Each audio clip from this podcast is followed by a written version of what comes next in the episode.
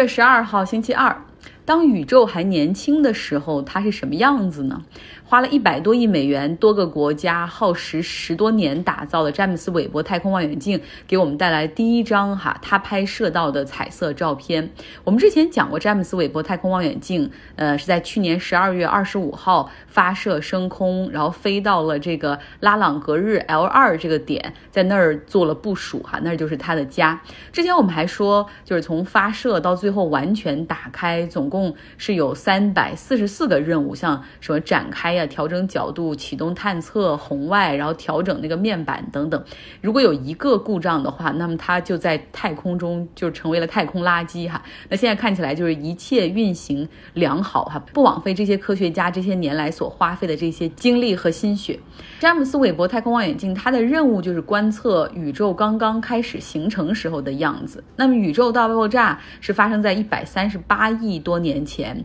然后之后有一段时间叫做 Dark Age。也就是没有光的那些年。呃，大概一百三十亿年前的时候，形成了行星和星系哈。那么问题就来了，已经过去这么久了，这个詹姆斯韦伯太空望远镜还能够捕捉到宇宙年轻时候的样子吗？难道它能够让时间倒流？这就涉及到宇宙中的距离单位哈，光年。比如说这个太阳哈，它距离地球很远。我们知道，我们这一秒钟照到身上的太阳光，实际上是八分钟之前从太阳发射出来的。而太阳系之外。距我们最近的恒星，就是那种可以发光的叫恒星哈，可能需要四年的时间，它发出的光线才会被我们看到。所以那些距离我们极为遥远的星系，它们的光哈，要真的要走很远很久，才能够被人类发射的这个太空望远镜所观测到。那詹姆斯韦伯它有六点五米宽的一个金色的那个捕捉的镜子反射板哈，然后还有超敏感的红外线的捕捉仪器来探测和发现这些遥远星系发出来的光。然后科学家们还可以通过捕捉回来的这个图像进行数据分析哈，从而发现。更多更遥远的一些物体和星体。那这次发回来的照片呢？它就捕捉到了一百三十亿年前的一个，就是这个星团。像这张照片的发布，美国总统拜登还特意将 NASA 的代表请到白宫哈，然后做了一个盛大的发布会，把这个照片发出。然后他还反复强调说，这是 thirteen billion years ago 哈，这个 thirteen billion 一百三十亿年前。主要是太久没有好消息了，像这个最近一年不是通胀就是。打仗，还有就是废除堕胎权这样的最高法院的裁决，就有一个好事儿哈，就是千万不要错过。那周末的时候呢，自由派支持堕胎权的集会又在白宫前面进行抗议，要求拜登采取行动对抗最高法院。可是拜登现在的支持率很低，嗯，那民主党在参议院里也没有优势，所以是没有办法做出什么样的对抗的。在历史上倒是有能和最高法院公开叫板的总统，那都是威望极高的，像林肯和罗斯福这样的人。那拜登显然还差很多个段位。最近有一份针对民主党支持者的民调显示说，你认为拜登是否应该寻求连任？有百分之六十四的人认为说不应该哈，应该有其他的总统候选人。那现在呢，正值暑假，也是传统的一个度假季，拜登就经常回到他的老家 Delaware 去休息，以至于那些保守派的媒体都开始用他的回老家 Delaware 的时间开始在做文章哈，就是他离开华盛顿 DC 的时间比他任何一个前任都多。你要知道，这个 Delaware 和华盛顿 DC 也很近，就哪怕坐火车来说，当天通勤都不成问题啊。拜登当时当参议员的时候，他就是这个白天在 DC 上班，晚上通勤回家。家看孩子。既然说到这个 Delaware 特拉华州，其实我没来美国的时候就知道这个小州，因为其实爱好。海淘的朋友都跟我一样哈，都很知道这 Delaware 就是很多转运公司的地址，因为 Delaware 是一个免消费税的州。后来我来这边工作之后，就发现哎，有很多公司注册地点都是在 Delaware，主要是因为那个地方有也有首先有非常优厚的税收条款，更重要的是就是便利的专门审判商业案例的这种司法系统。它有一个法庭叫做横平法院 （Court of Chancery）。昨天讲了一句，马斯克决定撤回对 Twitter 的收购，那 Twitter 要告他，这个诉讼最后很可能就会在这个横平法院举行，因为 Twitter 的注册地也是在 Delaware。呃，在 Delaware 实际上有一百八十万的美国企业的注册地就在这儿，其中像这个财富五百强中三分之二的这个美国这边的企业注册地也在 Delaware。那这个衡平法院有什么特殊之处呢？它大概有二百六十多年的历史，是根据州宪法来制定的，比其他地方像加州的这些州法院有更加灵活的审理和解决方案，而且它不需要组织陪审团审理商业纠纷，哈，是一把好手。因为商业纠纷中中的更多的是看合同和你当时所谈判的条款，但是你不会去依据州法或者宪法来进行裁决的，更多的是依靠这非常有经验的法官结合条款以及双方的陈述。去快速做出一个就是可行的解决方案和一个决策。比如说，马斯克和 Twitter 之前所签署的这个收购协议，那么在这个横平法院进行审理的话，最后法官很可能会根据这个合同条款，那么一种选择是给钱啊，赔十亿美元的分手费。呃，第二种可能性就是，如果 Twitter 要求的更多，或者是这合同中有这样的条款的话，他甚至可以强制要求，呃，马斯克执行四百四十亿美元的收购。那这个法院呢，有二百六十年的历史，它是照搬英国的司法系统所建立的哈，非常善于审理商业类型的案件纠纷啊，同时也包括像一些家族财产继承啊，然后收养啊、离婚案件，包括财产和监护权的这种，也也很擅长。那马斯克之前在这儿打过一个官司，当时是特斯拉收购太阳能的公司叫 Solar City，特斯拉的股东希望阻止这场收购，因为，呃，这个 Solar City 它是负债累累哈，然后他们就在这儿发起了诉讼啊，但后来呢，法院裁决马斯克胜诉哈，认为管理层是有这样的一个决策权。大概是因为看了《法官可以为民主做些什么》这本书，现在对美国的司法体系有了一些了解，所以看一个案件的时候更关注它的一个司法管辖权，哈，也就是 jurisdiction。那本书里面其实探讨了多个美国法学院必修的案例，哈，然后很高兴在我们书友的帮助之下，还请到了《奇葩说》里面的辩手阿詹和阿庞来到我们读书会参与讨论，呃，他们的这个讨论很精彩，我会单独剪辑一期，哈，在周末播出。那今天先给大家听一下，就是我们书友之间自己去讨论的关于法律的你的理解和不理解的讨论。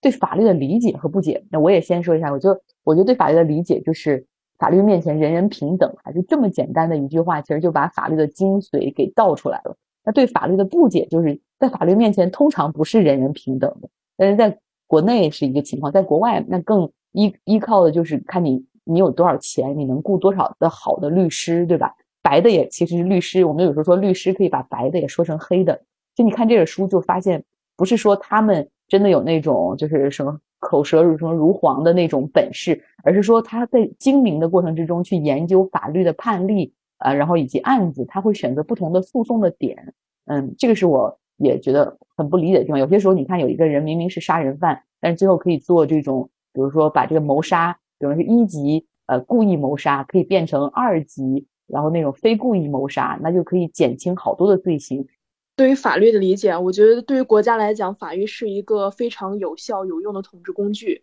对于社会来讲呢，就是法律呢，它就属于一个平衡器吧。啊，对于个人更是，法律是保护自己的武器，它也是一种安全感的来源。这就是对于法律的理解。呃，不解在于，就是法律的解释权到底在谁手上？是律师，是法官，还是公众的情绪？就以前可能对有些案件，经常可能会受媒介审判的影响，媒所谓的媒介侵权啊等等，就是嗯，法律就摆在那里，为什么不同不同的角度、不同的情绪得出来答案是不一样的？这是我的不解。嗯嗯，好多谢。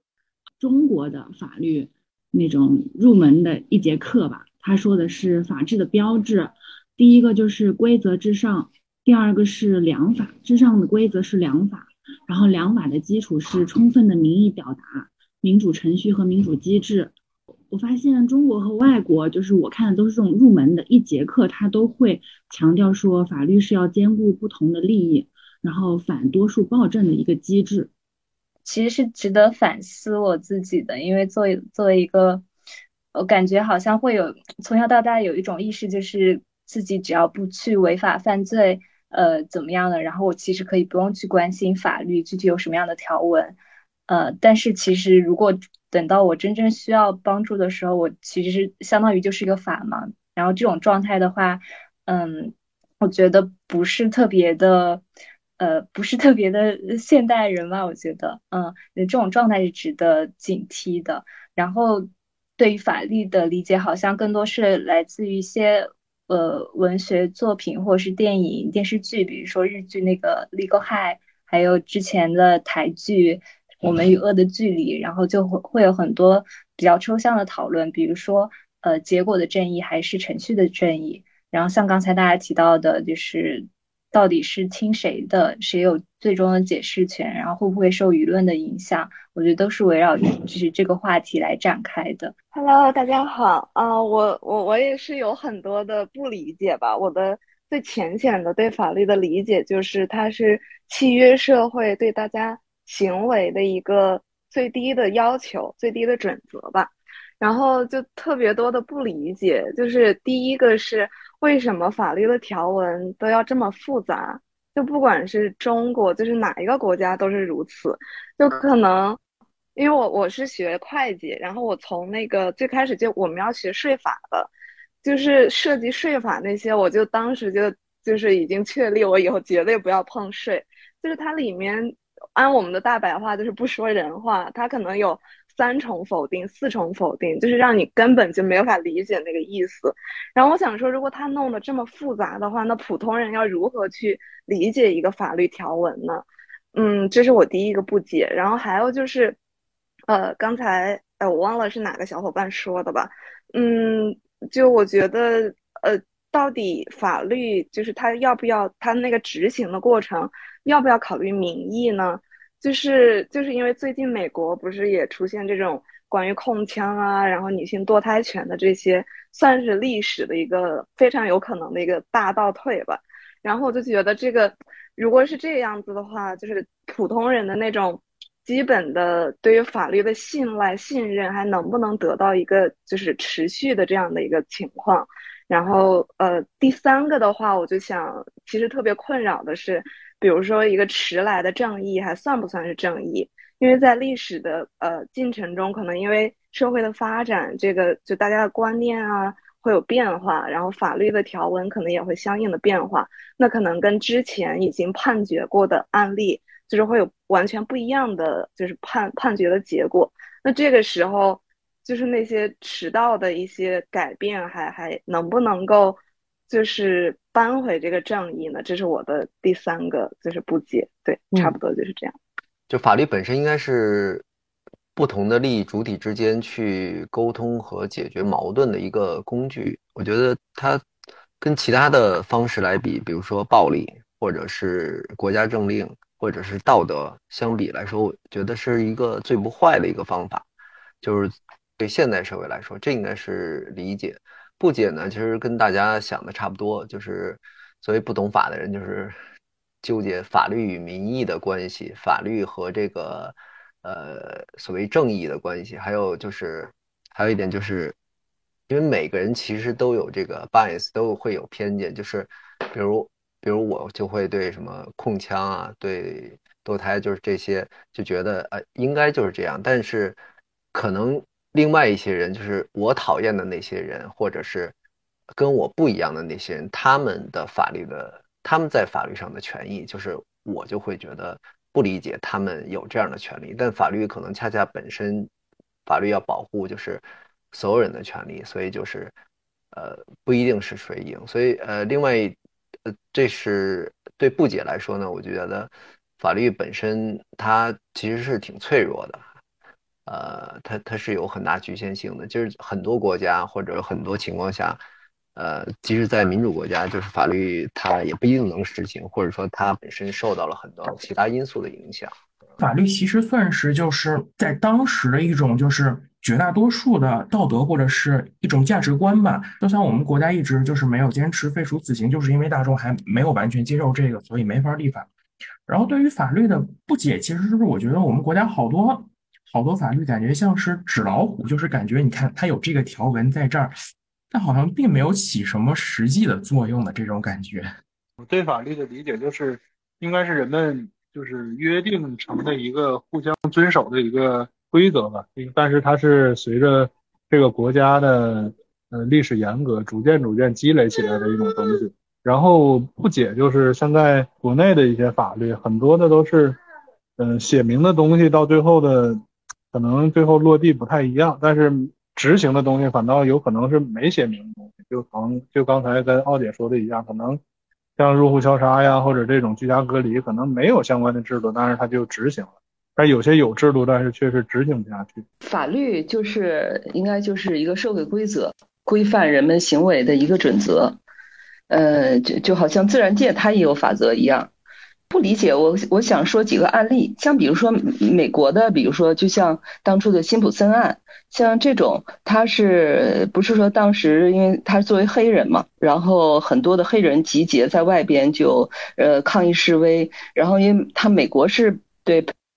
陪审团陪审团来表决来判决，对吧？呃，这个也是也是让我挺不解的地方，因为中国是法院法官来判决，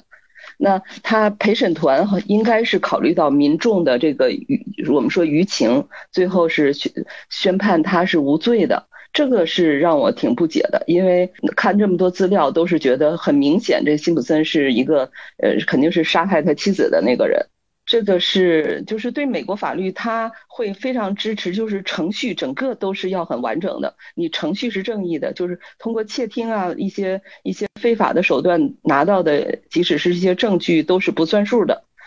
这个实际上挺挺难受。当然，我非常明白，实际上我现在也会觉得程序正义实际上它保证了很多人的一个一个权利，基本权利。如果违反程序正义，可能通过严刑拷打呀拿到的口供，最后可能是虚假的。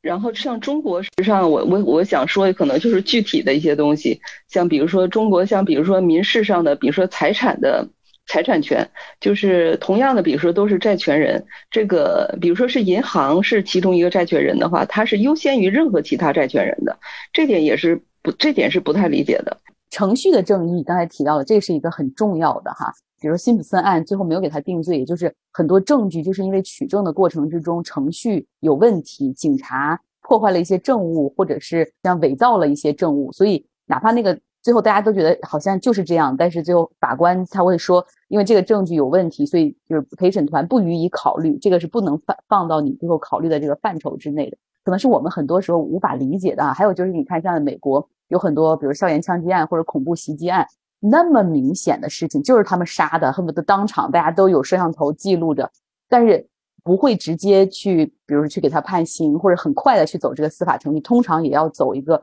很完整的程序，还允许他上诉。最最简单的，比如说九幺幺恐怖袭击，对吧？那些恐怖分子最后被抓到之后，也是引渡回美国，然后一步一步司法程序审理，审了好多年。有人说这是浪费纳税人的钱，这么再明显不过了。而且他们首先也不是美国公民，或者也就是他都不应该享有这种同等的美国宪法赋予的辩护权。为什么还要这样？你要走完完整的法律程序，或者是要形成程序的正义的话，实际上是对公共资源的浪费，哈。这也是很多不解或者有好多争论的地方。嗯，美国这边好多人都打过官司，好多人都雇过律师，就是被狗咬了，或者是超速的时候，他会给你一个单子，就是那种都是要出庭的。有的是可以直接交罚款，有的一些比如涉及到危险驾驶或者超速驾驶是要出庭，是要去法庭审理的。而他们有那种快速法庭，有的可以审理的很快，甚至你不需要辩护律师。特别有意思的东西，我觉得这是跟中美很大的差别。美国人不惧怕法院，不惧怕法庭，也不惧怕，但是觉得一提到律师费也会觉得有点头疼。但是到国内就是。哪怕你是占理的那方，你是希望起诉的人，但是最后也希望大事化小，小事化了，最好能私了的就私了哈。那从本周开始，读书俱乐部要开启一本新书了。这本书的名字叫做《西方现代思想简易》，它是对西方现代的这些思想流派进行梳理，包括哲学的、心理学的，甚至这种国际关系学的，是一个豆瓣评分超过九分的书哈。别看这个名字很学术，但是实际上还比较好读。如果希望参与这本书阅读的朋友，欢迎加入我们。那你如果想加入的话，可以在微信公号“张奥同学”上面留下你的微信号码。今天就是这样了，希望你有一个愉快的周二。